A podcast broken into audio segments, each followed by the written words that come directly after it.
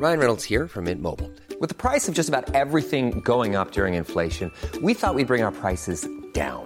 So to help us, we brought in a reverse auctioneer, which is apparently a thing.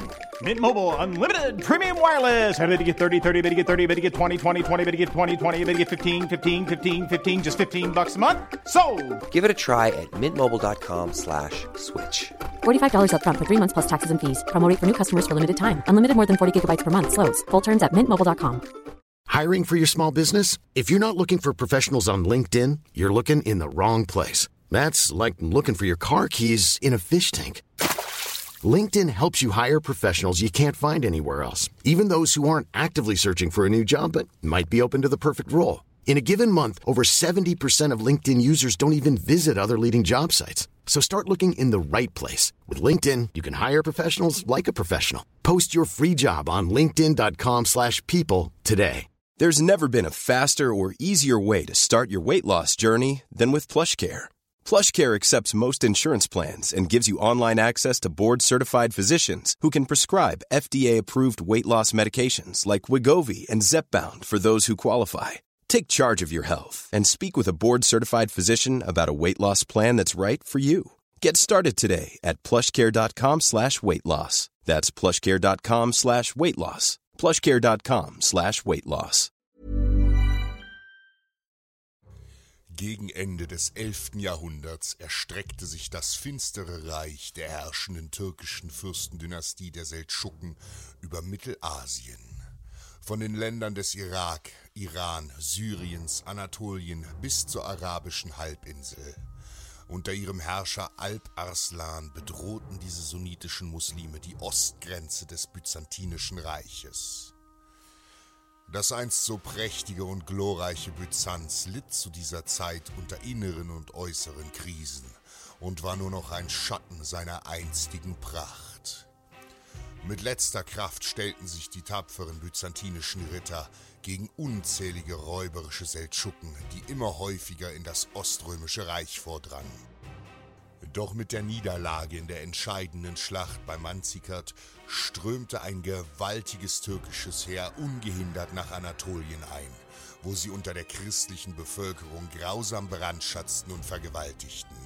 Aus eigener Kraft waren die Byzantiner nicht mehr in der Lage, sich dieser muslimischen Schrecken zu erwehren. Und so schickte der oströmische Kaiser wenig später mehrere Hilfegesuche an die christlichen Herrscher Europas. Im November 1095 fand unter dem Vorsitz des Papstes Urban II. eine große Kirchenversammlung der Bischöfe im französischen Clermont statt. Neben zahlreichen Kardinälen und Bischöfen aus allen Teilen Europas war auch eine kleine byzantinische Gesandtschaft angereist. Als der Papst von den grausamen Verbrechen der türkischen Seldschuken hörte, schloss er für einen Moment die Augen und senkte seinen Blick. Wenig später trat er auf den Balkon des Osttores der Stadt, wo ihn eine gewaltige Menschenmenge begeistert empfing. Papst Urban begann mit einer flammenden Rede. Die Rettung Byzanz vor den finsteren Seldschuken, die Rückeroberung des Heiligen Landes und die Befreiung der dort unterdrückten und unter den Gräueltaten durch Muslime leidenden Christen sei die Pflicht eines jeden tapferen Mannes. Es sei der Pfad zum Himmel. Nie welkender Ruhm im Himmelreich erwartet jeden Streiter, der tapfer für die Christenheit in die Schlacht zieht. Die Menschenmenge jubelte. Manche erhoben ihre Schwerter und man rief dem Papst zu. Laut riefen die Menschen immer wieder, Deus vult, Gott will es. Und so begann es. Im darauffolgenden Jahr machte sich ein gewaltiges vereintes Kreuzfahrerheer aus französischen, deutschen und normannischen Rittern auf nach Byzanz. Das größte christliche Heer, was die Welt je gesehen hatte, setzte sich nun in Marsch. Aus weiten Teilen Europas strömten die Tapferen zusammen. Mehr als 60.000 Christen folgten dem Ruf des Papstes und sammelten sich im Winter 1097 in Konstantinopel, der prächtigen Hauptstadt des Byzantinischen Reiches. Auf der anderen Seite des Bosporus, der Meerenge zwischen Europa und Kleinasien, waren die Seldschuken jedoch schon weit vorgedrungen. Bis auf eine kleine befestigte Burg an der Küste nördlich von Nicäa hatten die grausamen Moslems das byzantinische Anatolien unter ihre Kontrolle gebracht. Als die Seldschuken nun auch diese letzte verbleibende Burg angriffen, beteten die wenigen byzantinischen Ritter im Auge ihres baldigen Todes. Gegen diese Übermacht der Angreifer schien jeder Kampf um die Burg hoffnungslos. Der byzantinische Kaiser hatte keine Zeit zu verlieren. Mit der Ankunft der Kreuzfahrer ließ er die ersten europäischen Ritter ohne zu zögern sofort nach Konstantinopel mit Schiffen über den Bosporus übersetzen. Als die byzantinischen Verteidiger die ersten Segel der Kreuzfahrerschiffe erblickten, weinten sie vor Freude. Ihre Gebete waren erhört worden. Immer mehr Segel tauchten in der Meerenge auf, und schon bald waren tausende Schiffe vor der Küste zu sehen. Ergriffen von dem überwältigenden Anblick des riesigen Kreuzfahrerheers schöpfte die kleine Gruppe byzantinischer Ritter neuen Mut. Wer waren die heidnischen Seldschuken, dass sie es wagten, sich gegen die Christenheit zu stellen? Und so zogen sie ihre Schwerter und stürmten mit ihren Pferden aus der Burg, den Angreifern entgegen. Mit diesem Ausfall hatten die Seldschuken nicht gerechnet. Bevor sie eine wirksame Verteidigungslinie formen konnten, retten die byzantinischen Krieger im wilden Galopp durch die Türken.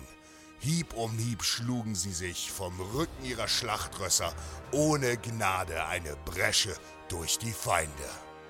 Trotz der Überzahl der Seldschuken schienen die Ritter unbesiegbar.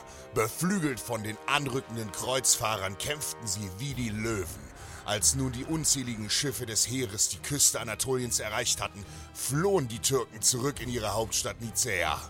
Nun waren sie es, die in Todesangst beteten. Die Kreuzritter waren gekommen. Es kennt der edle Mann und Ritter nicht eine schönere Pflicht. In Gottes Segen streiten bis hin zum letzten Gericht. Deus vult.